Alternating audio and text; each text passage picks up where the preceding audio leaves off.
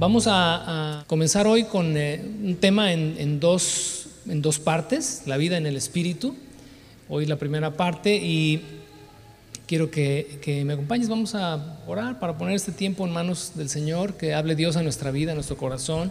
Dispón tu corazón, dispón tu corazón. Si estás aquí, pues ya estás aquí. Te trajeron, viniste porque, bueno, pues es domingo, o viniste con todo el deseo y la intención de recibir la palabra dispone el corazón.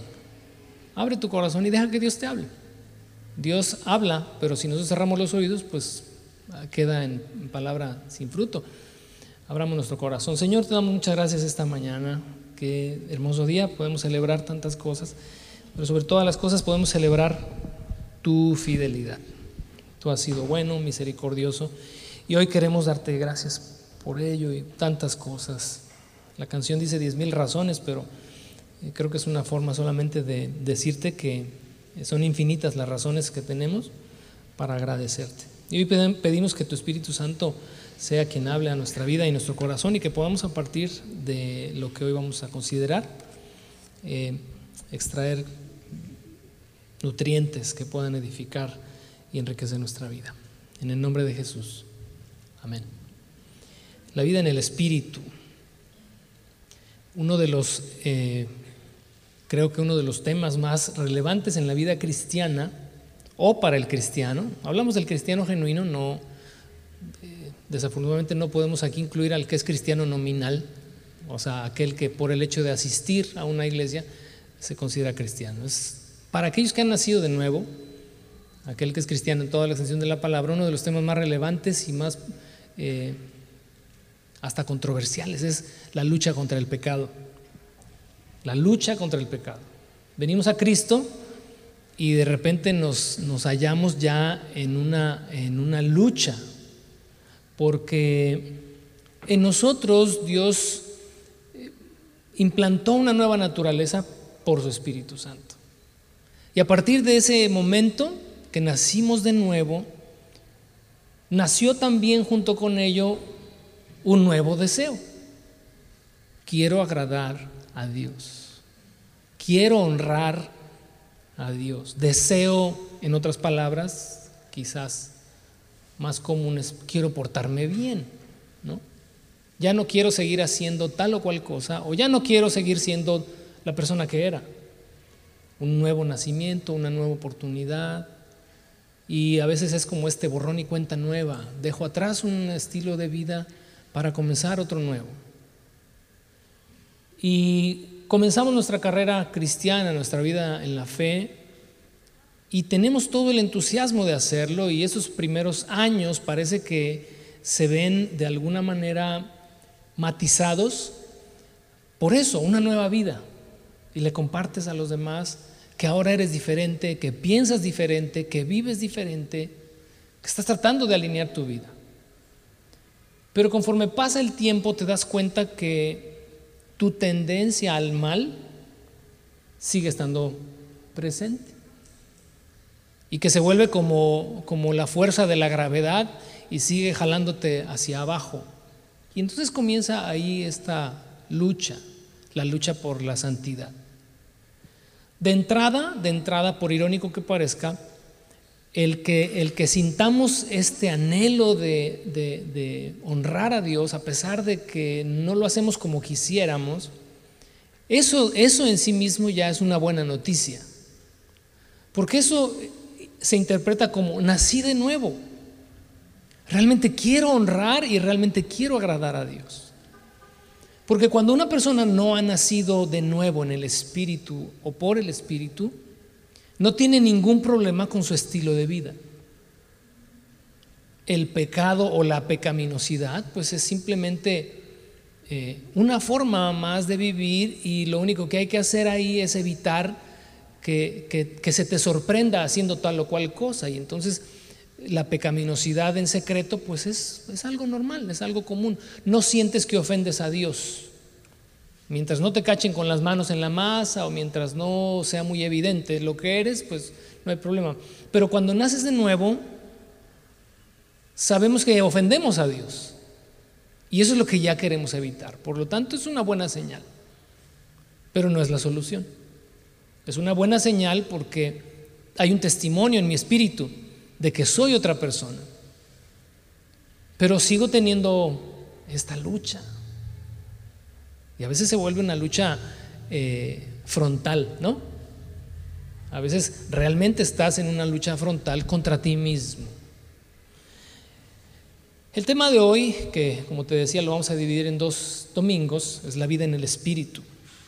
Porque la única posibilidad como creyentes que tenemos de vencer la pecaminosidad en nosotros, y quiero subrayar y separar pecaminosidad de pecado, aunque se deriva una de la otra, pero la pecaminosidad, a diferencia del pecado, la pecaminosidad son estas acciones, ¿verdad?, que deshonran a Dios. Pero pecado o estar en o vivir en pecado es algo que no corresponde a ninguno que ha nacido de nuevo. Pareciera una, como que la misma tortilla nomás volteada, pero no lo es. Vamos a, a través de lo que vamos a considerar en este día, tratar de separar el dominio del pecado sobre una persona a la influencia del pecado en un creyente. Y la posibilidad que tenemos, posibilidad, ¿eh? no probabilidad, no son sinónimos. La posibilidad que tenemos de vencer el pecado en nuestras vidas, de vivir una vida conforme a Dios, de honrar a Dios, la tenemos al alcance de nuestra mano como creyentes. porque Dos razones hay que vamos hoy a revisar. Una, porque Cristo derrotó el poder del pecado. Cristo quebró el poder del pecado en la cruz a través de su muerte y su resurrección. Y número dos, porque el Espíritu de Dios vive en nosotros. Tenemos que comprender estas cosas porque a lo largo del Nuevo Testamento vemos una y otra vez que Dios demanda de nosotros una vida de santidad. A mí por muchos años esto me creó cierta confusión no confusión, creo más bien conflicto. Un conflicto dentro de mí porque decía, bueno, ¿por qué Dios espera de nosotros, o espera de mí en este caso, espera de mí una vida de santidad si Él sabe que no puedo? ¿No? Y en algún momento llegas a considerar incluso que Dios es injusto. Dices, ¿por qué Él me dice, sean santos como yo soy santo? Porque sin santidad nadie verá al Señor. Prácticamente me está elevando el estándar demasiado alto. Te estoy hablando de mis, conflictos, ¿no? O sea, todo lo que he pasado por años en, mi cabeza para llegar tal vez a la conclusión en, este día. Y llegué a pensar incluso, bueno, creo que vivir bajo la ley era más sencillo. obedécelo ya indistintamente del corazón, son mandamientos escritos y listo. Pero ahora el estándar es otro. Y entonces eso conflictuó mi mente por mucho tiempo. Pero ¿sabes qué? La conclusión es que cada creyente debe, debe ser consciente de lo que Cristo hizo en la cruz y de obviamente los beneficios que conlleva que Él haya derrotado al pecado y la muerte y de las implicaciones para ti y para mí de que el Espíritu Santo more en nuestros corazones y nos dé, nos dé la capacidad, posibilidad posibilidad, acuérdate, no es lo mismo que probabilidad, la posibilidad de vivir una vida de acuerdo a Dios. Si esto no aterriza en tu corazón y en mi corazón, puede que vivamos conflictuados por mucho tiempo más, diciendo, no, pues es que la perfección en Cristo, pues eso es una utopía. Y sabes, yo, yo quiero invitarte hoy a que, a que no hagamos de nuestra vida cristiana el tratar solamente de aparentar que estamos en el esfuerzo por, por ser como Dios quiere que seamos y ver en nosotros otra realidad y decir, pues se me hace que esto no funciona, pero hay que seguir el juego, o sea, hay que seguir la jugada, ¿verdad? Hay que seguir hablando y hay que seguir enseñando y hay que seguir cantando y hay que seguir asistiendo y hay que seguir levantando las manos, porque tal vez en algún momento funcione. Esto no es así. Esto funciona desde el principio. Desde el momento que naces de nuevo, funciona. Necesitamos entenderlo por el Espíritu, necesita aterrizar en nuestro corazón.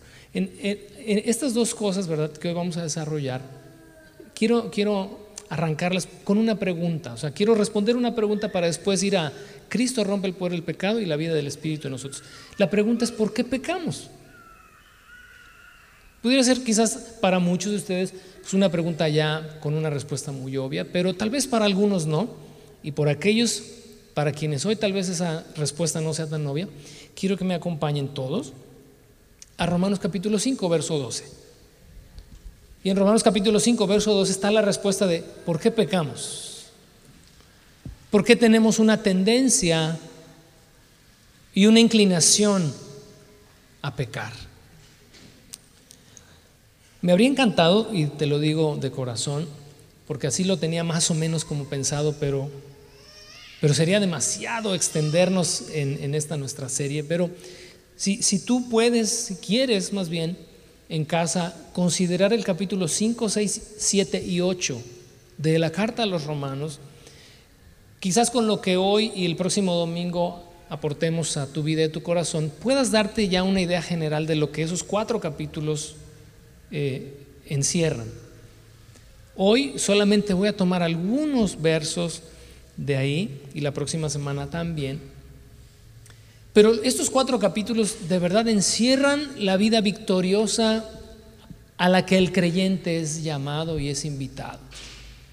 Si quieres, si quieres. La salvación es voluntaria, ¿verdad? Jesús dijo, si alguno tiene sed, venga, si alguno. Si alguno quiere seguir en pues sígame. Siempre es la invitación abierta y es genuina de parte de Dios, pero es voluntaria. Dios nunca te va a forzar a que tomes una decisión que vaya en contra de lo que tú quieras. Tienes esta libertad de elegir. No tienes la libertad para elegir las consecuencias de lo que decides. Ahí sí no tiene, nadie tiene libertad. Dios dice, ok, tienes libertad para ir por la izquierda, nada más quiero que sepas que el resultado de ir por la izquierda es este. Y ahí no tienes libertad de elegir el resultado. Pero también me he dado cuenta que en la vida cristiana, una vez que ya comenzamos a caminar con Dios, también tienes libertad para elegir la clase de creyente o de cristiano o de hijo de Dios que quieras ser. Porque no todos los creyentes son del mismo calibre. Hay unos que se mantienen chaparritos en su fe, en su vida cristiana a pesar de los años. Y la respuesta sería, la pregunta sería, ¿es que Dios determinó que su crecimiento llegara hasta ahí? Creo que no. La invitación en la escritura a todos, al 100%, es siempre a crecer en Cristo, crecer en la fe, crecer en poder, crecer en obras, crecer en sabiduría. ¿Estás de acuerdo? Pero no todos crecen, porque la invitación todavía sigue siendo a placer. Si quieres, puedes crecer un joven se acercó con el Señor, le dijo, maestro, bueno, ¿qué puedo hacer para heredar la vida eterna? Jesús le dijo, bueno, pues ya sabes lo que dice la ley, pues Y él contesta, todo eso lo he hecho desde mi juventud. Y Jesús le dijo, bueno, si quieres ser perfecto, ¿qué le está diciendo? Bueno, está qué bueno que hasta este momento has cumplido, pero hay otro nivel todavía. Si quieres pasar al siguiente nivel, anda, vende todo lo que tienes, da a los pobres eh, y ven y sígueme. Y el joven se fue porque se amaba sus posesiones. Siempre es voluntario, aún ya siendo hijo de Dios. Es voluntario para ti hoy crecer. Y es voluntario para ti hoy ir al siguiente nivel en tu relación con Dios. Pero bueno, volvamos a la pregunta. Te dije que abrí un paréntesis. ¿Por qué pecamos? ¿Por qué tenemos esta tendencia que a veces es como una sombra? Te la quieres quitar y no se separa. Bueno, capítulo 5, verso 12, dice, cuando Adán pecó, el pecado entró en el mundo. El pecado de Adán introdujo la muerte, de modo que la muerte se extendió a quienes? A todos. ¿Por qué? Porque todos pecaron. Aquí en esta sección lo he mencionado antes y lo volveré a, mencionar para que quienes ya lo saben lo reafirmen y quienes no lo reciban. Cuando la escritura dice que Adán pecó y por causa de que Adán pecó todos nosotros pecamos, está haciendo la, está señalando el hecho de que por, por todos nosotros ser descendientes de Adán, cuando Él pecó, nosotros en Él también pecamos. Por lo tanto, cuando una persona es concebida en el vientre de su madre, es concebida literalmente en pecado. Es, por usar esta analogía, como parte ya de nuestro ADN espiritual. En el verso 19 del mismo capítulo 5, creo que lo aclara todavía mucho más, por un solo hombre que desobedeció a Dios, es decir, Adán, porque de lo que viene hablando es de Adán, dice, muchos pasaron a qué? Pasaron a ser pecadores. Quiero que observes que cuando dice que pasamos a ser pecadores es porque habla de nuestra esencia. La esencia de lo que somos es una esencia de pecado o de pecaminosidad o de inclinación a la pecaminosidad. No se trata de que si quieres o no. Muchas personas dicen, no, yo, yo pecador, no, yo no ofendo a nadie. Ya te la sabes, ¿no? Yo no mato a nadie, yo soy un buen vecino, yo no hago esto, no hago el otro. No se trata de qué haces o qué no haces. Eres pecador por el simple hecho de haber nacido. Para muchos esto es difícil de aceptar. Aún fíjate como creyentes, muchos no conciben esto. En el humanismo mucho menos.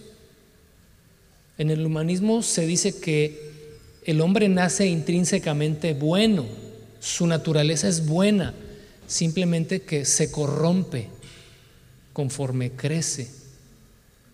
Y la Biblia dice todo lo contrario. Salmo 51, que escribe precisamente David, en el verso 5, todos o la mayoría no lo sabemos en Reina Valera, pero me encantaría leértelo en la nueva traducción viviente. Pues soy pecador de nacimiento, así es, desde el momento que me concibió mi madre.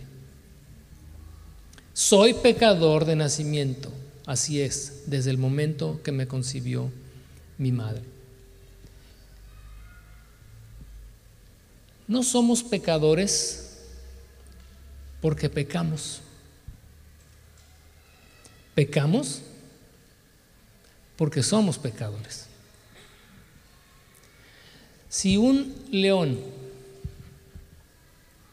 no está habituado a comer carne porque lo domesticaron y le dan, ¿qué te gusta? Soya, no. Ahora la soya sustituye todo.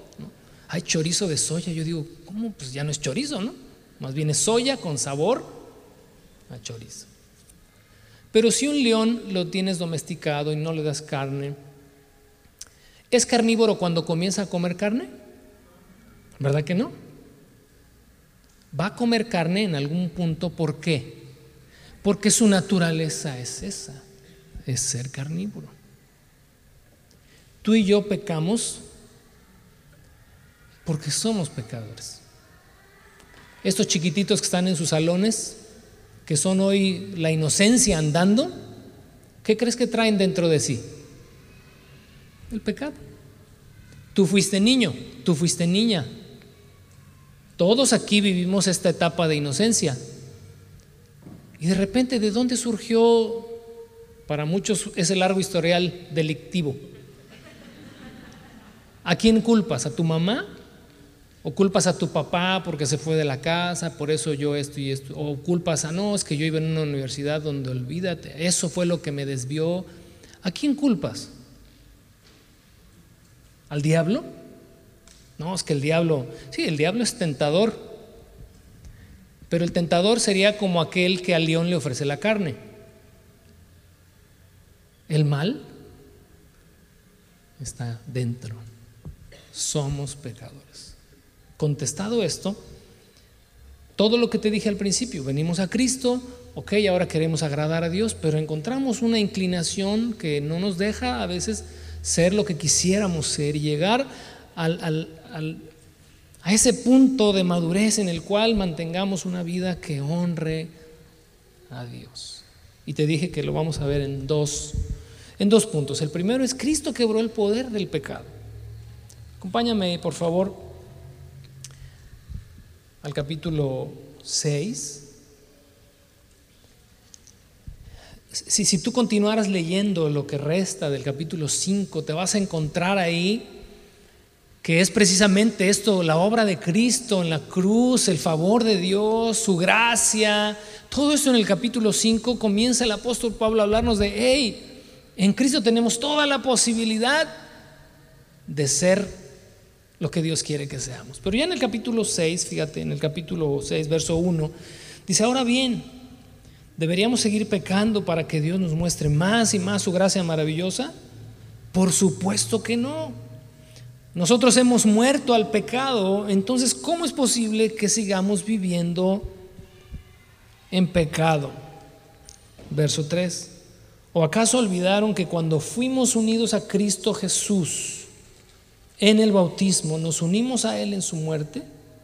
Pues hemos muerto y fuimos sepultados con Cristo mediante el bautismo. Y tal como Cristo fue levantado de los muertos por el poder del glorioso Padre, ahora nosotros también, y subraya lo que sigue, podemos vivir una vida nueva. Tengo la posibilidad de vivir como Dios quiere porque Cristo murió, porque Cristo se levantó de los muertos, por toda la obra que conlleva el sacrificio de Cristo en la cruz del Calvario en donde rompió el poder del pecado. ¿Por qué pudo romper el poder del pecado? Porque vivió una vida justa. A veces, eh, eh, digo, vemos la cruz, vemos la resurrección, vemos la glorificación de Cristo, y eso es maravilloso, pero sería también maravilloso ver hacia atrás la vida justa del Señor. Cuando la Escritura dice que en el bautismo nos identificamos con Él, para quienes ya han dado este paso de obediencia, el día que te bautizaste, que te sumergieron en el agua, te identificaste con Jesús en su muerte. Pero identificarnos con Él no es solamente el, bueno, ahora estoy decidido a vivir una vida diferente. El bautismo tiene, una, unas, tiene implicaciones espirituales de las que no tenemos ni siquiera idea. Porque no es solamente nuestro deseo de ser o de servir o de seguir al Señor a partir de ese momento. Lo que estamos haciendo en el bautismo es profesando que cuando Él murió, el poder del pecado fue quebrado. Puedes leer estos cuatro capítulos que te acabo de dar para que lo puedas comprender a, plenitud. Y yo pido que el Espíritu de Dios abra tu corazón, tu entendimiento y puedas comprender las implicaciones de lo que Jesús hizo cuando murió y cuando resucitó y que cuando nosotros nos bautizamos, esta identificación va más allá de, algo superficial. Nos es atribuida a nosotros pecadores la justicia de Cristo. Y cuando somos levantados y cuando emergemos del agua, nos identificamos con el poder de su resurrección. Con la muerte vence el pecado, con la resurrección vence a la muerte. Y estas cosas, dice, pierden su poder en nosotros. Pierde su poder, mas no pierde su influencia.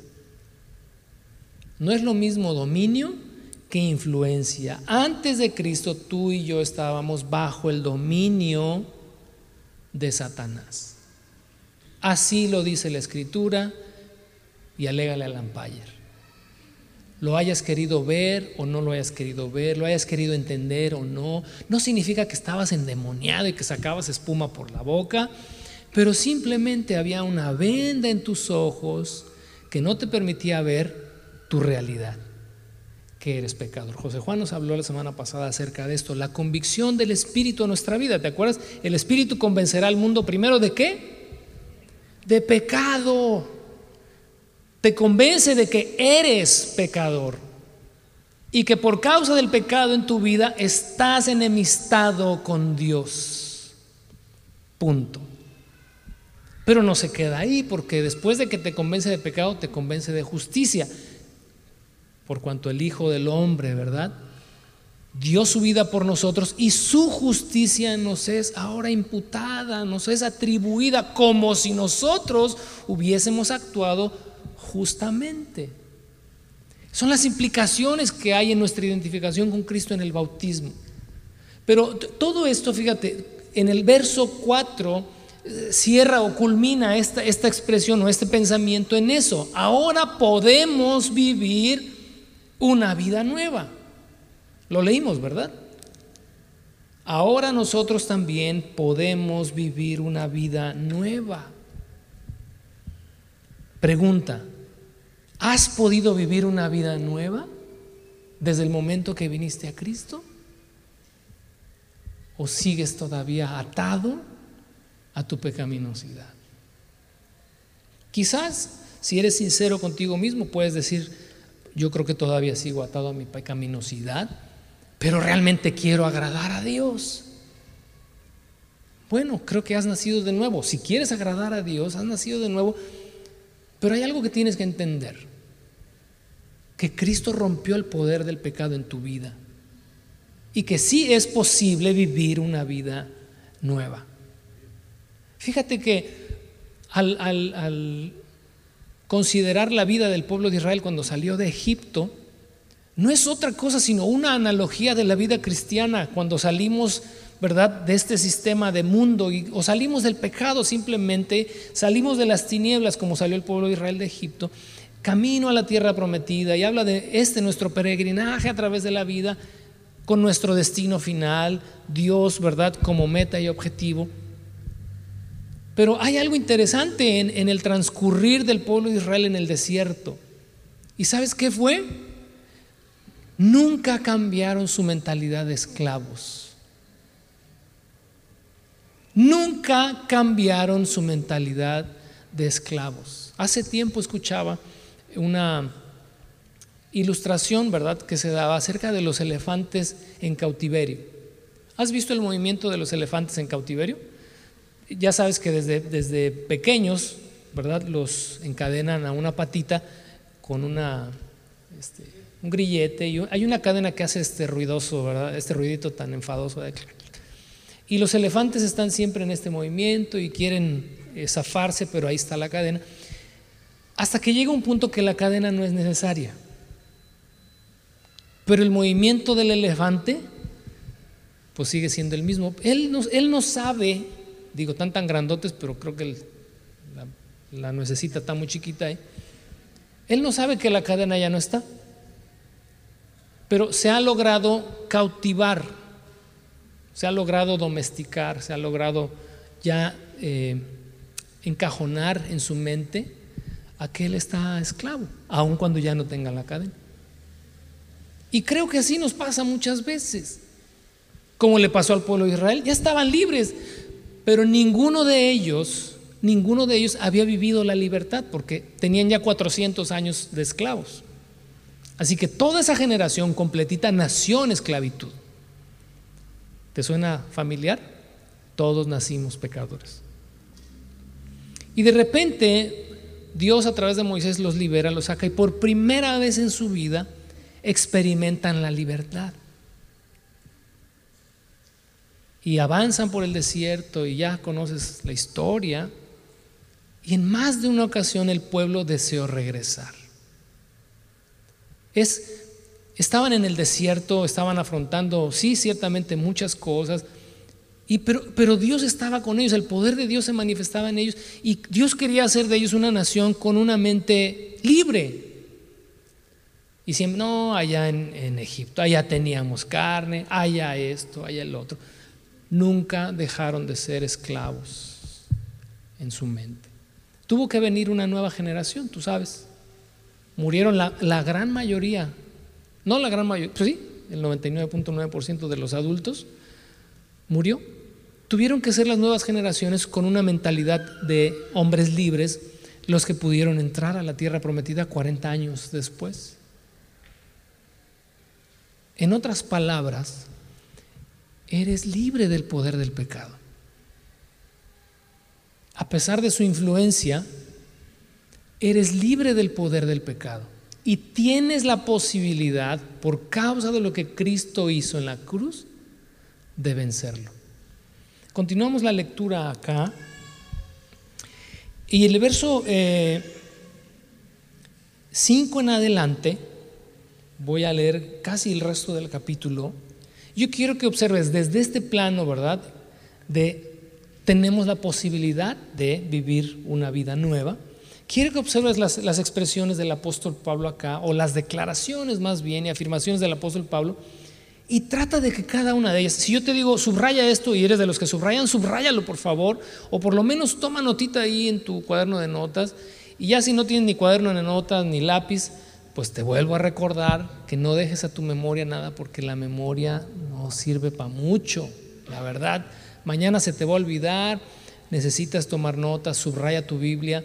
Este, para aquellos que dicen, ¿cómo voy a rayar la Biblia? Bueno, está bien, no te queremos tumbar tu rollo, no la rayes, pero pues puedes comprarte una libreta o ahí en tu celular, si prometes no estar ahorita viendo noticias, ahí también tienes cuadernitos, no cuadernos, pero blog de notas ahí, Haz algo, pues, en otras palabras, haz algo, lo que tengas que hacer. Dado que fuimos unidos a Él en su muerte, también seremos resucitados como Él. Sabemos que nuestro antiguo ser pecaminoso fue crucificado con Cristo. ¿Para qué?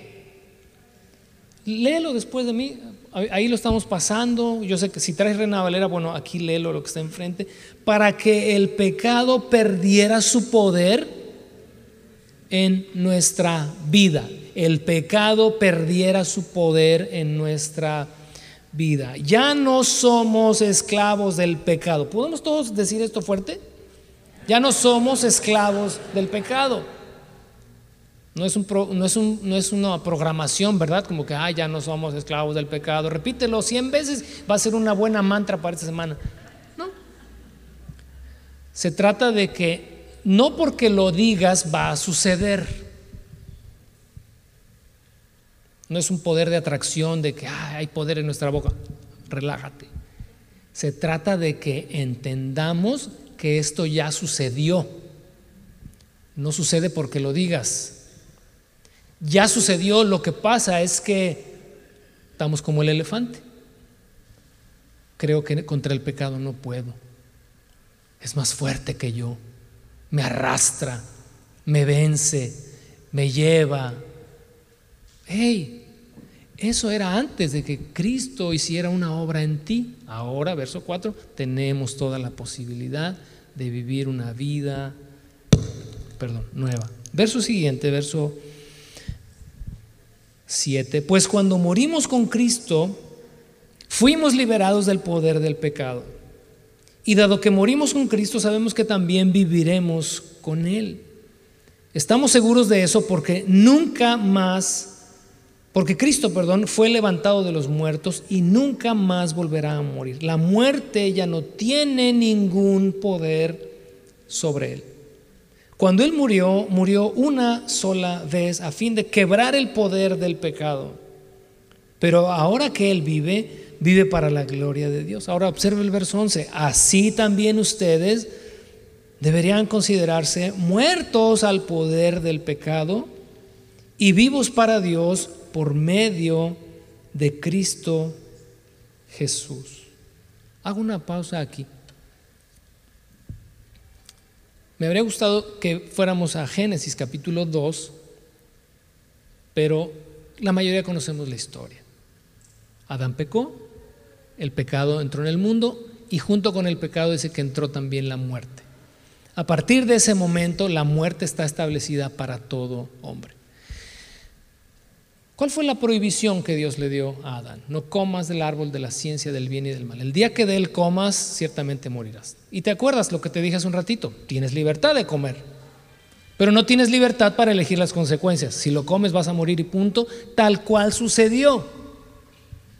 El hombre y la mujer extienden su mano, el pecado entra y entra también juntamente con el pecado la muerte y ahora está determinado para todo hombre que muera.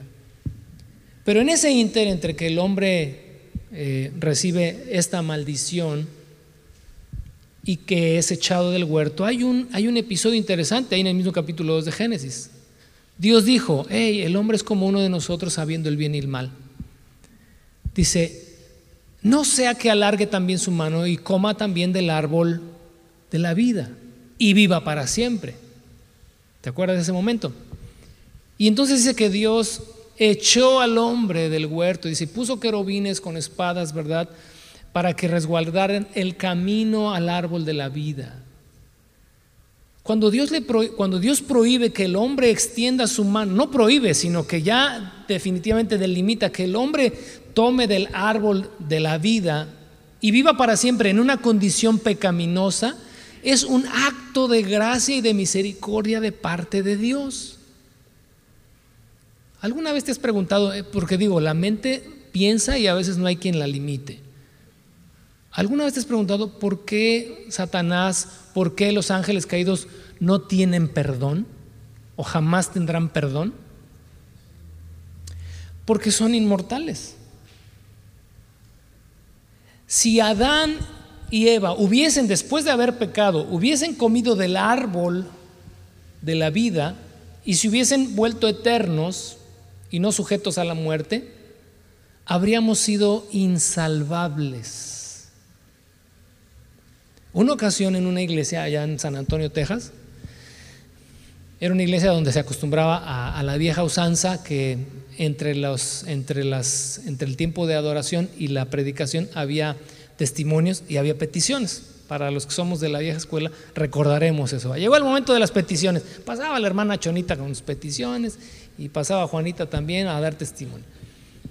En aquella ocasión pasó una hermanita, la hermana Chonita, ¿verdad? No puede faltar en nuestro lenguaje. Pasó la hermana Chonita a pedir salvación. ¿Por quién crees? Por el diablo. Ay, mi vida. Hermanos, yo quiero, él es muy malo, pero pues también si Dios es bueno, vamos, hay que orar para que Dios lo salve y así se acabe todo el problema. Pues inocente palomita, ¿no? Pues eh, sí, ingenuidad. No te pierdas la lección de la semana pasada. Inocencia, ingenuidad. Eso quizás para un niño lo puedes hasta pensar. Pero según la escritura eso no puede suceder. Cuando Dios saca al hombre del huerto y le prohíbe, lee capítulo 2 de Génesis, no te estoy cuenteando nada, puedes leerlo literal, en tu casa. Dios prohíbe que el hombre en este estado caído tome del árbol de la, de la de la vida, para poder entonces Dios salvarlo. Por eso somos sujetos a la muerte. Por eso déjame decirte una cosa. Cuando tú y yo morimos, es el día más feliz para una persona.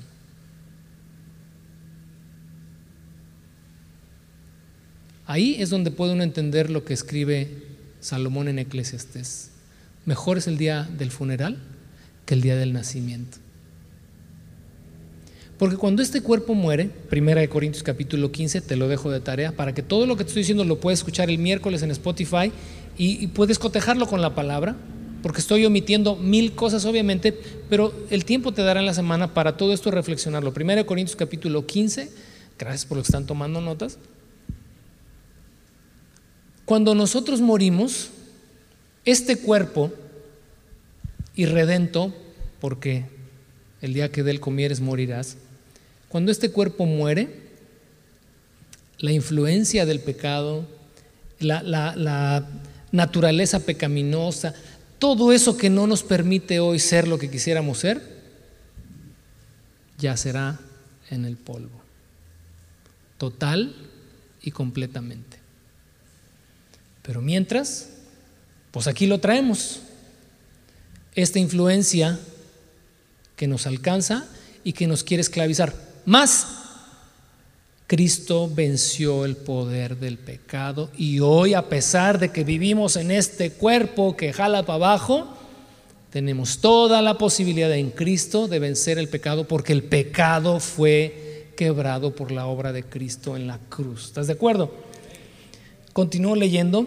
En el verso 12, fíjate lo que dice, como ya tienes tú el poder por lo que Cristo hizo, no permitan que el pecado controle la manera en que viven. No caigan ante los deseos pecaminosos. No dejen que ninguna parte de su cuerpo se convierta en un instrumento del mal para servir al pecado. Te hago una pregunta aquí. Este mandamiento sigue apelando a nuestra voluntad, sí o no.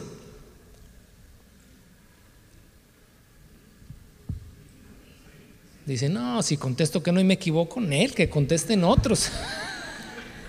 ah, qué inteligente eres.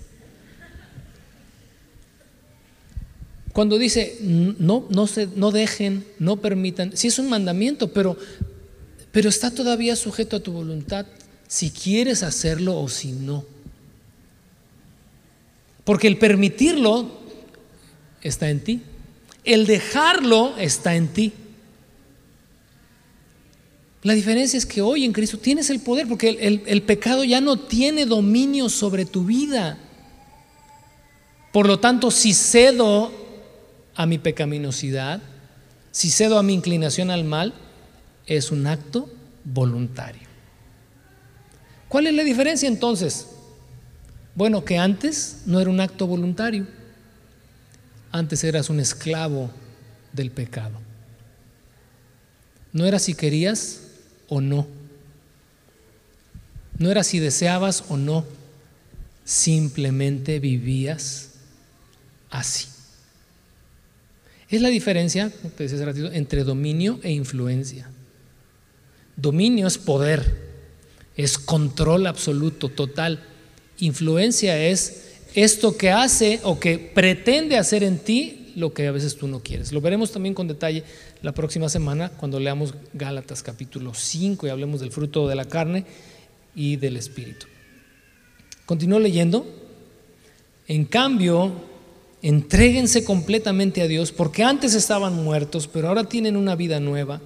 Así que usen todo su cuerpo como un instrumento para hacer lo que es correcto para la gloria de Dios. Verso 14, subráyalo. El pecado ya no es más su amo. Porque ustedes ya no viven bajo las exigencias de la ley, en cambio viven en la libertad de la gracia de Dios. Ahora bien, ¿Eso significa que podemos seguir pecando porque la gracia de Dios nos ha liberado de la ley? Claro que no. ¿No se dan cuenta de que uno se convierte en esclavo de todo lo que decide obedecer? Uno puede ser, y otra vez, acto voluntario, uno puede ser esclavo del pecado, lo cual lleva a la muerte, o puede decidir obedecer a Dios, lo cual lleva a una vida recta. Antes ustedes eran esclavos del pecado, pero gracias a Dios ahora obedecen de todo corazón la enseñanza que les hemos dado. Ahora son libres de la esclavitud del pecado y se han hecho esclavos, si dijera yo ahí entre paréntesis, voluntarios, esclavos voluntarios de la vida recta. Uso la ilustración de la esclavitud, dice Pablo, verso 19 para ayudarlos a entender todo esto, porque la naturaleza humana de ustedes es débil. En el pasado se dejaron esclavizar por la impureza y el desenfreno, lo cual los hundió aún más en el pecado. Ahora deben entregarse como esclavos a la vida recta para llegar a ser santos. Cuando eran esclavos del pecado estaban libres de la obligación de hacer lo correcto. ¿Y cuál fue la consecuencia? Que ahora están avergonzados de las cosas que solían hacer, cosas que terminan en la condenación eterna.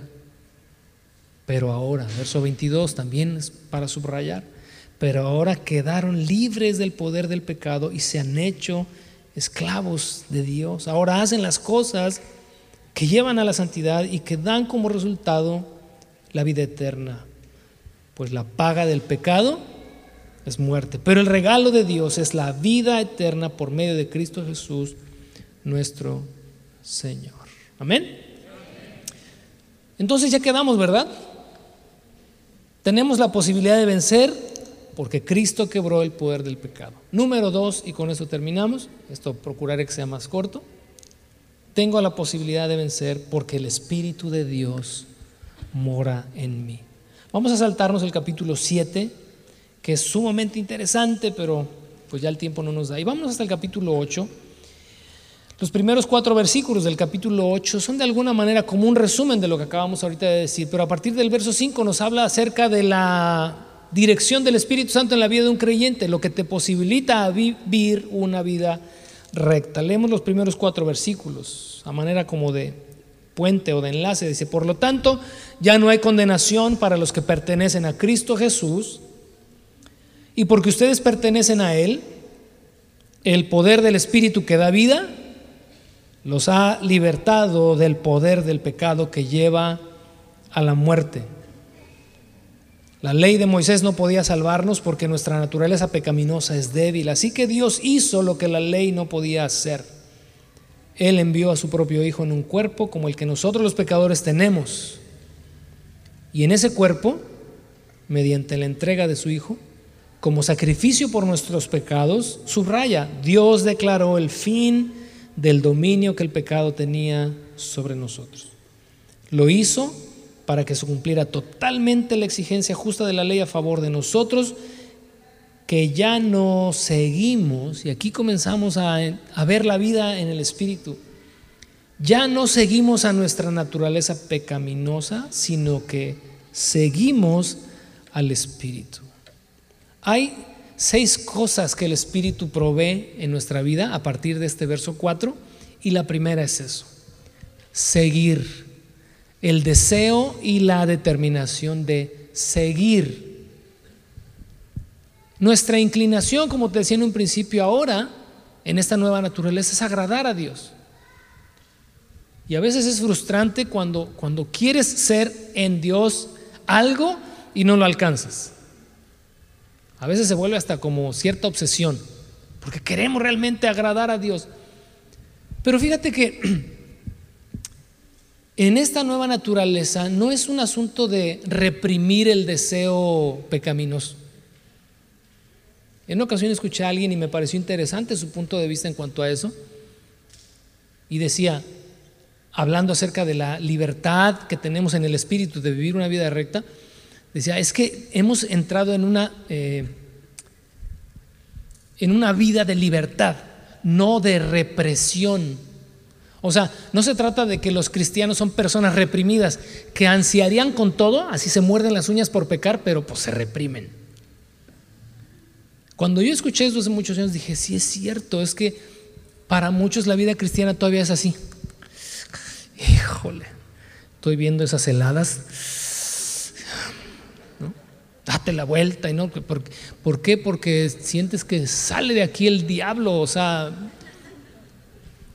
te puse eso como ejemplo, pero eh, traspólalo a cualquier, a cualquier situación de debilidad en la naturaleza pecaminosa. Y tiene mucha lógica,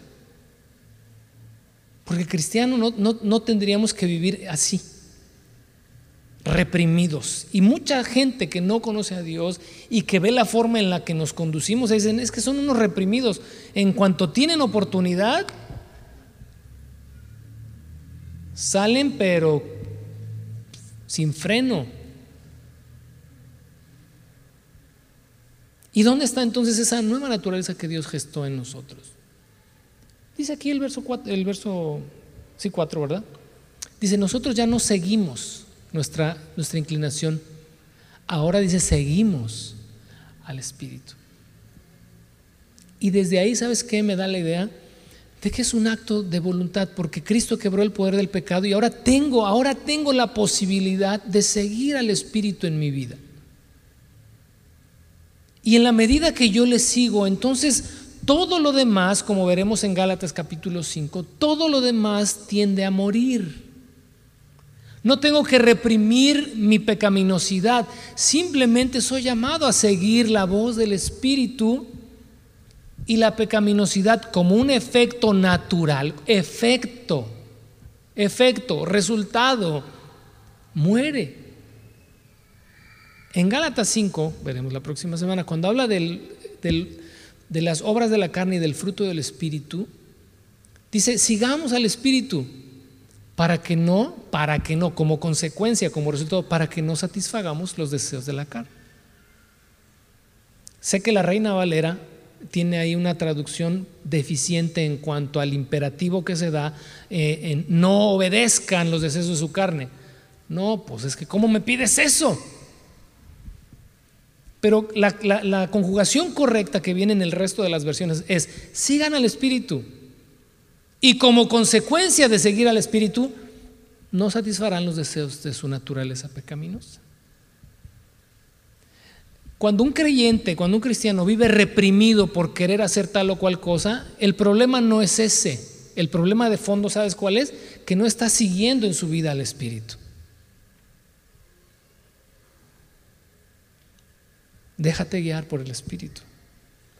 Bueno, esto viene un poquito más adelante, pero rápido, versos 5 y 6, ya el tiempo ya ahora sí ya nos comió. Los que están dominados por la naturaleza pecaminosa piensan en cosas pecaminosas, pero los que son controlados por el Espíritu piensan en las cosas que agradan al Espíritu. Por lo tanto, permitir, otra vez, acto voluntario.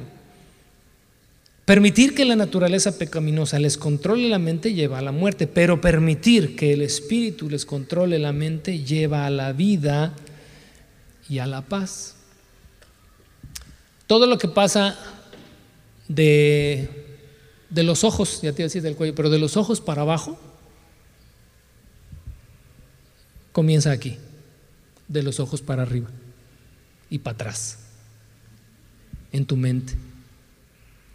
Toda acción comienza aquí, buena o mala. Cuando el Espíritu está llenando nuestra vida, cuando estamos pensando conforme al Espíritu, las acciones que son el resultado de lo que pensamos serán conformes a Dios. Y aquí lo único que el apóstol dice, pues, no permitan que la naturaleza pecaminosa controle sus pensamientos. Permitan que el Espíritu lo haga. No es reprimirse, es dejar que el Espíritu haga su obra en ti, en mí. Llenando nuestra mente de la palabra de Dios, estamos permitiendo que el Espíritu Santo hable a nuestras vidas. ¿Cuánto tiempo pasas en tu Biblia.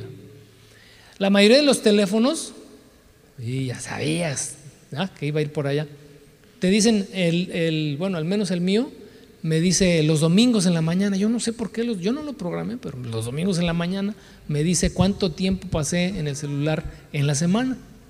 Y él me dice, pasaste dos punto tantas horas en el teléfono, en lo que sea. ¿Cuánto tiempo pasas aquí?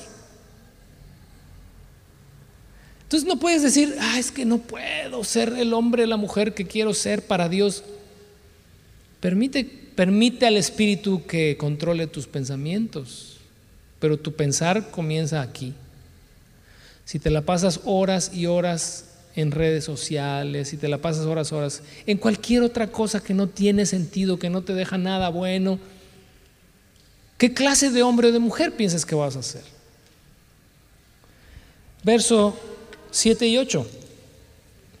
Primero es seguir, ahora es pensar por el Espíritu, ahora es obedecer por el Espíritu. Versos 7 y 8. Pues la naturaleza pecaminosa es enemiga de Dios. Nunca obedeció las leyes de Dios y jamás lo hará. Por eso los que todavía viven bajo el dominio de la naturaleza nunca pueden agradar a Dios obediencia no solamente se trata de que lo leas, sino de que lo leas y que lo pongas en práctica. Seguimos, pensamos, obedecemos, vivimos por el Espíritu, versos 9 al 11. Pero ustedes no están dominados por su naturaleza pecaminosa, son controlados por el Espíritu si el Espíritu de Dios vive en ustedes. Y recuerden que los que no tienen al Espíritu de Cristo en ellos de ninguna manera pertenecen a Él. Y Cristo, dice el verso 10, viven ustedes, entonces aunque el cuerpo morirá, como te decía hace un momento, por causa del pecado, el Espíritu les da vida o el Espíritu los vivificará porque ustedes ya fueron hechos justos a los ojos de Dios. El Espíritu de Dios que levantó a Jesús de los muertos, viven ustedes. Y así como Dios levantó a Cristo Jesús de los muertos, Él dará vida a sus cuerpos mortales mediante el Espíritu que vive en ustedes. Cuando dice que vivificará nuestros cuerpos mortales, no es una referencia a que seremos levantados de la tumba. Está hablándote de que esta carne, a pesar de que siempre quiere hacer todo lo opuesto a, Dios y siempre quiere desobedecer a Dios y siempre está en rebeldía a Dios, el Espíritu de Dios aún puede trabajar en tu propio cuerpo para motivarte a hacer las cosas que agradan a Dios. Si estás decidido a obedecer y a vivir por el Espíritu. En otras palabras, ya saquémonos de la cabeza el no puedo. Porque si esto es así, de que no se puede, entonces todo de Génesis a Apocalipsis es una mentira. Todo es una mentira. No hay tal poder en los creyentes, entonces no hay tal vida transformada, no hay vida nueva, no hay poder de resurrección. Pero si la escritura dice que sí, que el pecado perdió su poder y que tú y yo estamos capacitados para vivir una vida conforme a Dios, una vida recta por su espíritu, entonces sí lo es. O es totalmente cierto o es totalmente mentira. Tú decides si es totalmente cierto para ti. Ay, es que este mal carácter, pues sí, aquí tu servidor tiene un carácter de la patada. Si no, pregúntale aquí a mi mujer. A veces ni yo me aguanto. Pero ¿sabes qué? En Cristo tenemos el poder y toda la posibilidad de que todas estas cosas que la escritura me dice que no hagamos, tenemos la capacidad de decir no. Y no, y no. Pero somos tan débiles, somos tan débiles en nuestra mente, tan débiles en nuestras convicciones, que no podemos ni siquiera, me vas a disculpar y lo digo con todo respeto, pero es una forma solamente de, pues de hacer como una analogía, una ilustración. A veces no podemos ni siquiera...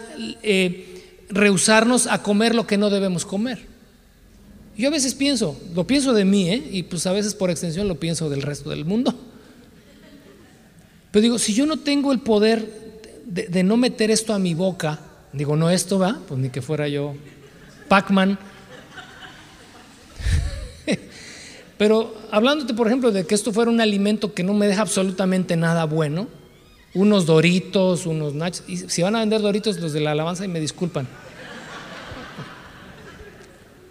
Cualquier cosa que me hace daño, que yo sé que me hace daño, y, no, puedo, es que no puedo, pum, ¿Sabes qué pienso? Digo, si no puedo decir no a algo que es materia y que aunque pues, tal vez me, me reste dos, tres días de vida en el futuro, o echarme esa Coca-Cola tan helada, tan sabrosa, que me va a restar también días de vida, que bla, bla, bla, bla, Si no puedo con esto, ¿cómo puedo tener disciplinas espirituales que requieren de una fuerza y un poder mucho más grande? ¿Sí me explico? Los creyentes, fíjate, tendríamos que ser las personas más disciplinadas y con un dominio propio superior a cualquier otro ser humano.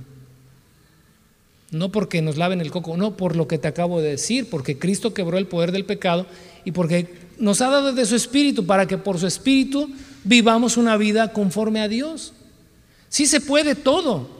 Sí se puede tener una dieta saludable, sí se puede determinar cuánto tiempo pasar en redes sociales, sí se puede determinar cuánto tiempo hacer esto, hacer aquello, sí se puede determinar qué cosas nunca debo hacer, qué cosas nunca debo ver, qué cosas nunca debo decir, cómo debo controlar mi bocota, cómo debo controlar mis ojos, cómo debo controlar mis oídos.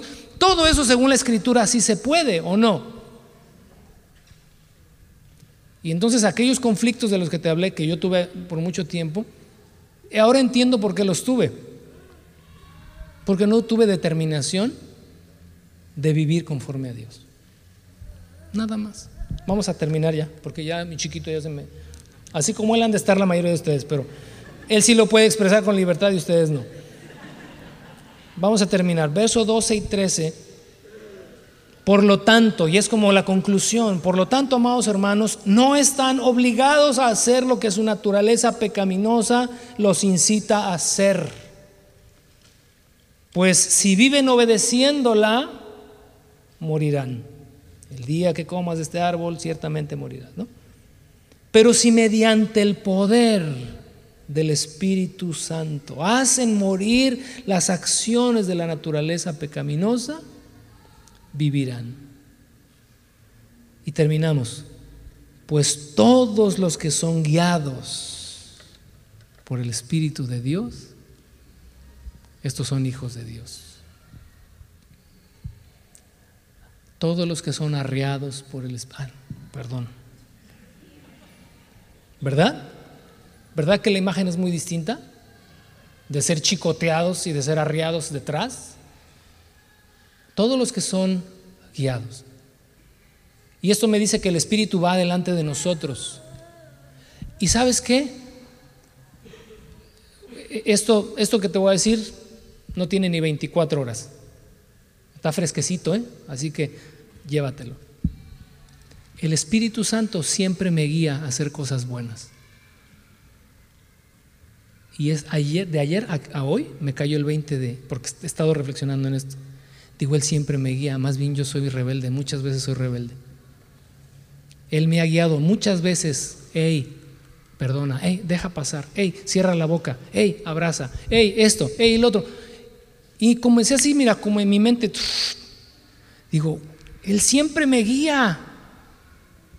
Pero ya a veces digo, porque soy, tengo voluntad, igual que tú, no.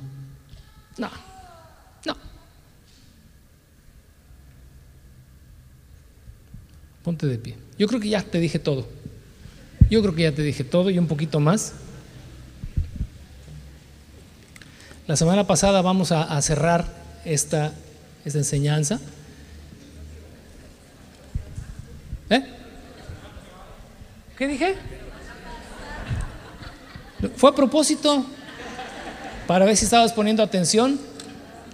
¿Cómo se la saca uno acá arriba? Va? Así rápido sales del el Ganaliuna. La próxima semana. Vamos a cerrar con esto. Y yo espero que todos nosotros crezcamos.